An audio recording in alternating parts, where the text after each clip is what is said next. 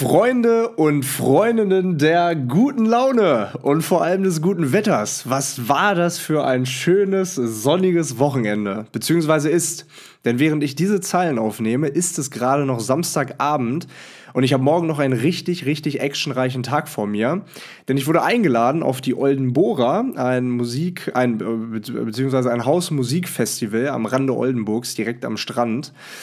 Und da gibt es nicht nur gute Mucke und coole Leute, sondern auch Free Drinks. Ähm, ich kann mir dementsprechend also gut vorstellen, dass mein Wochenstart etwas holprig werden kann.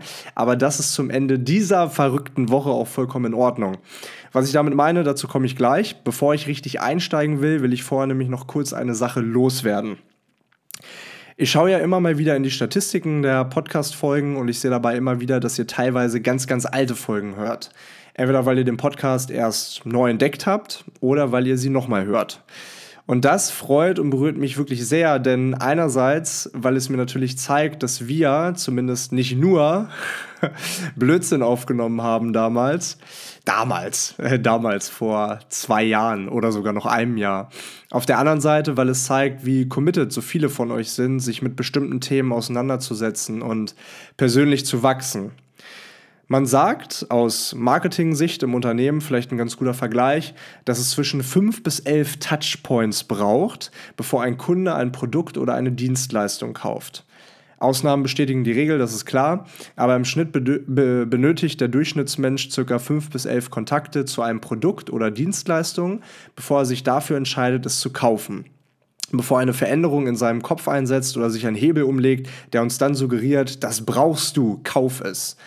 Und genauso ist es mit persönlicher Entwicklung. Wir müssen uns immer und immer und immer wieder mit uns selbst und mit den wichtigen Themen im Leben beschäftigen, Wissen auffrischen und neu leben, neu erfahren. Und deshalb bin ich wahnsinnig dankbar, dass ihr genau das tut. Tausend, tausend Dank an dieser Stelle auch an eure Bewertungen und euer Feedback. Auch das, logisch, bedeutet mir extrem viel. wow, jetzt muss ich mal einmal eben kurz einen Schluck Wasser nehmen. Mm. Denn, boah, mir geht es nämlich aktuell nicht ganz so geil, weil ich. Ähm, ich habe eine Erkenntnis. Also, pass auf. Ich, mir mir geht es aktuell nicht so geil, weil ich extrem verheuschnupft bin. Das hat gestern angefangen, ganz, ganz plötzlich. Und das auch so eine. Ich meine, ihr wisst ja, ich versuche mal Erkenntnisse aus der Woche mitzunehmen und hier zu teilen. Und das ist jetzt eine wirklich äh, für viele vermutlich sehr unspektakuläre Erkenntnis, für andere könne sie aber lebensverändernd sein, so wie auch für mich sie lebensverändernd war. Denn wenn du Heuschnupfallergiker bist, dann solltest du im nächsten Jahr, bevor es so richtig losgeht, vier Wochen im Voraus deine Tabletten nehmen.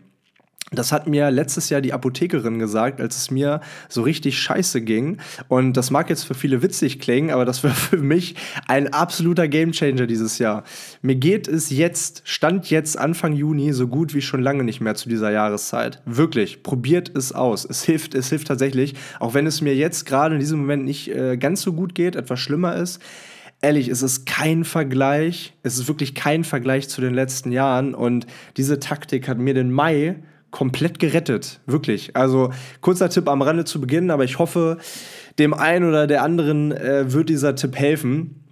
Jetzt aber Start ins Thema für diese Woche. Eine Sache, die mir diese Woche viel, viel, viel, viel, viel, viel Schlaf geraubt hat, war das Quiz-Taxi-Video, das ich am Donnerstag bei YouTube veröffentlicht habe. Kurz zum Background. Einmal im Monat fahre ich mit einem Quiz-Taxi durch Hannover und stelle Passanten Fragen über ein bestimmtes Reiseziel. Läuft ab wie im Quiz-Taxi mit dem Unterschied, dass man für eine richtig beantwortete Frage 100 Euro Reisegutscheine gewinnt. Habt ihr vielleicht auch schon auf Instagram oder vielleicht sogar bei YouTube gesehen.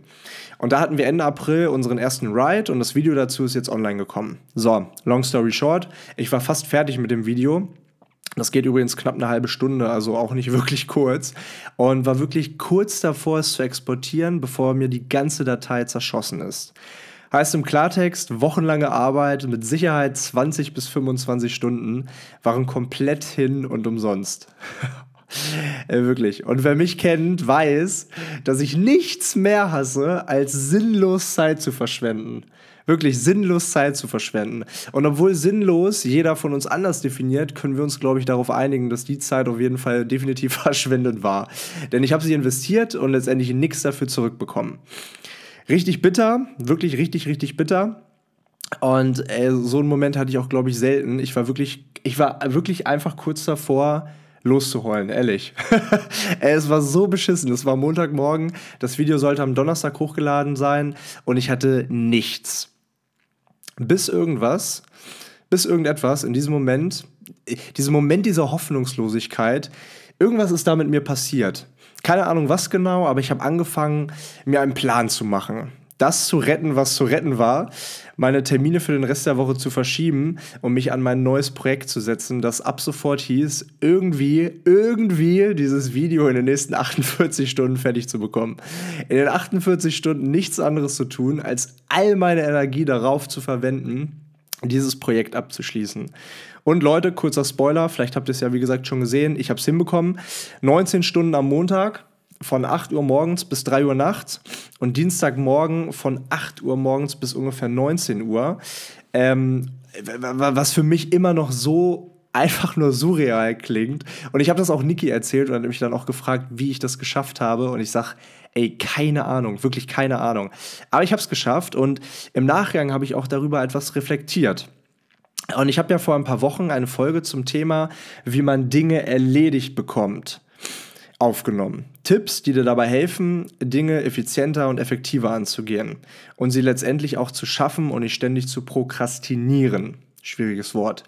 Und die helfen auch, keine Frage. Aber der größte Aspekt, warum ich diese Herkulesaufgabe meiner Meinung nach geschafft habe, war die Tatsache, dass ich relativ schnell in den Flow-Zustand gekommen bin. Ein Zustand, von dem ihr vielleicht schon mal gehört habt, in dem ihr komplett zu 100% fokussiert auf eine Aufgabe seid und wirklich vollständig darin versinkt. Wikipedia sagt dazu, ich zitiere, Flow ist das als beglückend erlebte Gefühl eines mentalen Zustandes völliger Vertiefung und restlosen Aufgehens in einer Tätigkeit, die wie von selbst vor sich geht. Zu Deutsch würde man wohl Tätigkeitsrausch sagen. Die gute, die gute alte deutsche Sprache. Flow im Englischen und Tätigkeitsrausch im Deutschen. naja, naja, müssen die Kollegen, die das Ganze entscheiden, noch mal ran. Auf jeden Fall ist das ein Zustand, den ich bisher wirklich ganz, ganz selten, fast noch nie erlebt habe, weil ich ein Mensch bin, der viele Sachen gleichzeitig macht, generell und im Kopf hat. Und ein Mensch, der auch schlecht abschalten kann. Deswegen fällt es mir unglaublich schwer, mich über einen längeren Zeitraum, und mit länger meine ich tatsächlich gar nicht mal lange, sondern vielleicht nicht mal eine Stunde, auf eine Sache konzentrieren kann. Da müssen schon viele, viele Dinge zusammenkommen, dass das klappt. Aber da ich weiß, dass ich in unserer Smartphone-Generation nicht der Einzige bin, mit Sicherheit nicht der Einzige bin, habe ich mir mal Gedanken darüber gemacht, wie ich das geschafft habe und wie auch du diesen Zustand erreichen kannst. Öfter, als du ihn vielleicht normalerweise erreichst, wenn du ihn überhaupt erreichst, mit dem schönen Nebeneffekt, dass du Dinge auch noch sehr effektiv erledigt bekommst. Und ich habe da mal ein paar Punkte zusammengeschrieben und werde die mal Reihe, der, der Reihe nach runterklappern. Also erstens, der Flow braucht ein Ziel. Ziele motivieren dich und treiben dich an. Klar, Ziele lassen dich durchhalten, wenn du mal aufhören möchtest. Und genau deshalb brauchst du ein Ziel, wenn du in den Flow kommen willst.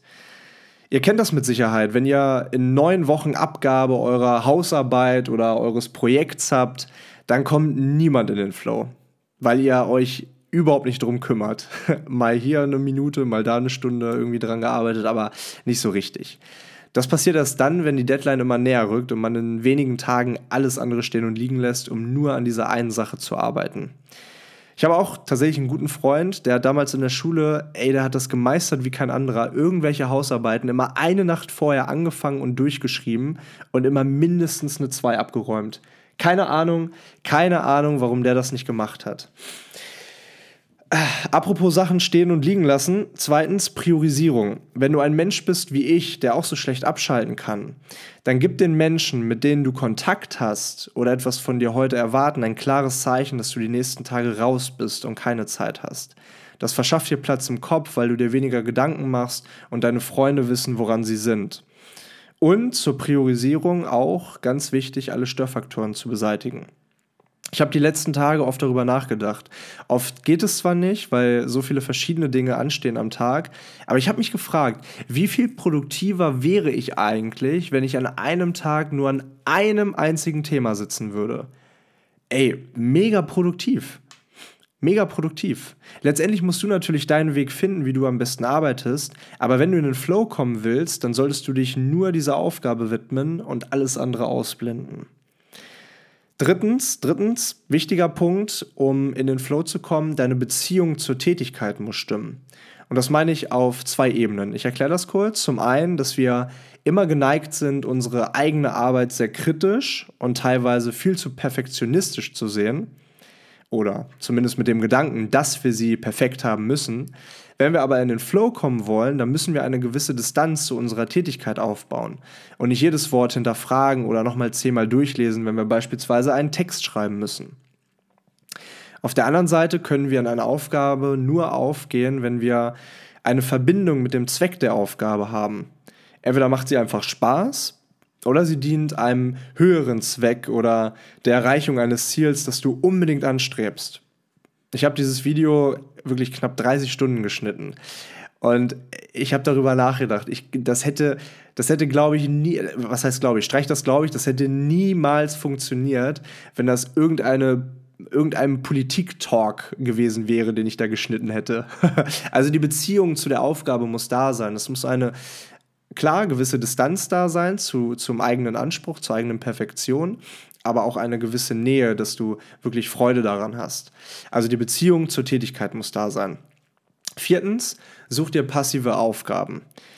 Es ist deutlich wahrscheinlicher, in den Flow zu kommen, wenn du an Aufgaben arbeitest, die leichter von der Hand gehen. Aufgaben, wo du einfach nicht so viel nachdenken musst.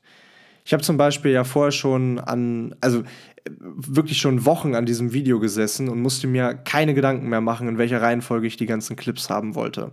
So, deswegen ging es für mich auch relativ fix am Montag und Dienstag, ähm, da die ganzen Clips wieder zusammenzusuchen, weil ich die Denkaufgaben schon hinter mir hatte. Fünftens, Meditation und Yoga. Klingt zwar komisch, ist aber so, denn wenn wir regelmäßig meditieren oder Yoga machen, können wir die Wahrscheinlichkeit erhöhen, den Flow-Zustand zu erreichen. Beim Meditieren oder Yoga an sich, wenn wir in unserem Atem oder unseren Bewegungen vollkommen aufgehen. Einfach deshalb, weil wir dadurch wieder mehr lernen, uns auf eine Sache zu konzentrieren. Und das hilft beim, oder generell, Flow-Zustand kannst du auch beim, Medita also beim Meditieren und beim Yoga erreichen. Übrigens total schön. Sechstens, und das ist der letzte Punkt, mach es dir gemütlich. Wenn ich zum Beispiel kreativ schreiben möchte, dann lege ich mich in meine Hypnose-Liege. Die ist so bequem, dass ich da ohne Probleme Stunden drin liegen und arbeiten kann. Und genau so solltest du es auch tun. Such dir einen Ort, an dem du ohne Probleme auch stundenlang arbeiten könntest. Das heißt nicht, das heißt nicht, dass du es musst. Pausen sind wichtig, das ist klar. Aber ein Platz, an dem du ständig von der linken auf die rechte Probacke rutscht, weil der Stuhl so ungemütlich ist, das hat absolut keinen Sinn.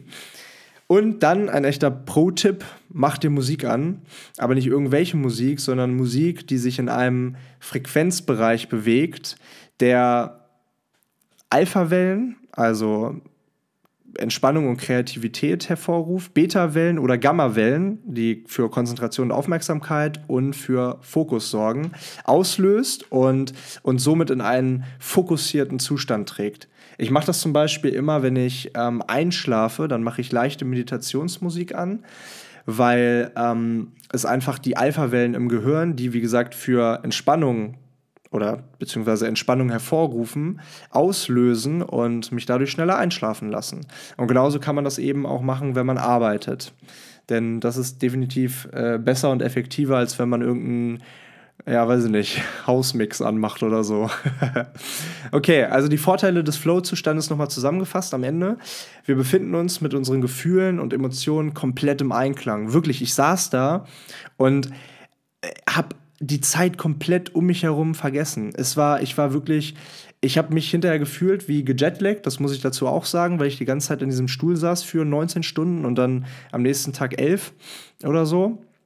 Aber ich war, ich war mit mir im Einklang. Es hat sich, es hat sich, es hat sich gut angefühlt. Und dieses, dieses Arbeiten, das war, das, das war zwar extrem viel, aber ich war im Nachgang umso glücklicher, dass ich es geschafft habe. Wir erfahren eine viel höhere Zufriedenheit, schütten Glückshormo Glückshormone aus und gehen einfach voll in dieser Aufgabe auf. Wir sind kreativer, weil wir weniger selbstkritisch sind, das ist ganz wichtig, und wir sind natürlich konzentrierter. Das zum Thema Flow, kurz und knapp. Ähm, ich hoffe natürlich nicht, dass ihr in eine solche Situation kommt wie ich, aber wenn, und auch nicht wenn, dann könnt ihr diese Tipps beherzigen, um schnell in einen Flow-Zustand zu kommen, der wirklich, wenn ihr an irgendwelchen Projekten arbeitet, äh, absolut am effektivsten ist. Zum Abschluss dieser Folge möchte ich hier noch einen Momentimpuls mitgeben, den wir, wir alle mit Sicherheit oft vergessen, weil wir an uns zweifeln, unzufrieden mit uns sind, mit unserem Job, da wo wir am Leben stehen, mit unserem Beziehungsstatus oder unserem Körper. Wir zweifeln aus so vielen verschiedenen Gründen und diese Gründe sind komplett individuell. Aber am Ende des Tages, und das muss man sich bewusst machen, ist das eigentlich alles egal. Und damit meine ich natürlich nicht, dass es egal ist, ob du dich in deinem Job oder in deiner Haut wohlfühlst. Das stimmt nicht. Ich will damit sagen, dass wir uns diesen auferlegten Druck ganz einfach entledigen können, wenn wir uns folgende zwei Gedanken bewusst machen. Gedanke Nummer eins, wir haben immer die Entscheidung. Wenn wir in dem Job bleiben, den wir so hassen, dann ist das unsere Entscheidung. Wenn wir uns ungesund ernähren und keinen Sport treiben, dann ist das unsere Entscheidung. Wenn wir uns negative Gedanken einreden, weil es auch beim wieder nächsten Date nicht geklappt hat, statt uns darauf zu konzentrieren, an uns zu arbeiten, positiv zu sein und das dann auch auszustrahlen, dann ist das auch unsere Entscheidung. Denk dran, du und niemand anders sitzt am Steuer deines Lebens. Und du hast jederzeit die Chance, das Ruder rumzureißen. Und selbst wenn du einen heftigen Schicksalsschlag erlitten hast, beispielsweise im Rollstuhl sitzt und viele Träume aufgeben musstest oder musst, dann ist es immer noch deine Entscheidung, daran kaputt zu gehen oder die Situation zu akzeptieren und das Beste draus zu machen. Du hast immer die Wahl. Und der zweite Gedanke, wir alle haben, und falls du das auch öfter mal vergisst, dann gilt das besonders für dich. Wir alle haben, und auch du, ich wiederhole es nochmal, Menschen, die dich über alles lieben und für die du unendlich viel bedeutest. Vielleicht weißt du das ja sogar gar nicht, aber es gibt Menschen, die alles für dich tun würden, wirklich alles. Deswegen, es, es gibt tatsächlich ein TikTok-Video von mir, das ist letztes Jahr so ein bisschen viral gegangen. Ähm, vermutlich, weil die Message dahinter einfach so unfassbar wichtig ist. Du hast dich noch nie selbst gesehen. Nur Fotos im Spiegel aber noch nie so richtig echt. Und deswegen weißt du auch nicht, wie es aussieht, wenn du strahlst, wenn du deinem Hobby nachgehst, deiner Leidenschaft nachgehst, wenn du etwas tust, was du liebst. Fußball spielen, mit Freunden lachen, dein Lieblingsbuch lesen oder dein Lieblingskuchen backen. Und nur weil du deine Schönheit noch nie mit eigenen Augen gesehen hast, heißt das aber nicht, dass andere Menschen nicht jeden Tag dafür dankbar sein können. Also hab ein bisschen mehr Vertrauen in dich selbst und entwickle ein bisschen mehr Selbstliebe. Und mit diesen Worten entlasse ich euch in diese wunderschöne neue Woche. Eine Woche, die hoffentlich mit ganz, ganz vielen schönen Momentimpulsen gefüllt ist. Genießt euren Pfingstmontag, wenn ihr das hört, ihr Lieben, und bleibt vor allem gesund. Besonders viel Liebe geht raus an meine All äh, Allergiker-Kompanen und Kollegen. Äh, mit euch leide ich ganz besonders, denn äh, auch bei mir ist es wirklich, wirklich nicht spaßig. Es macht keinen Spaß aktuell.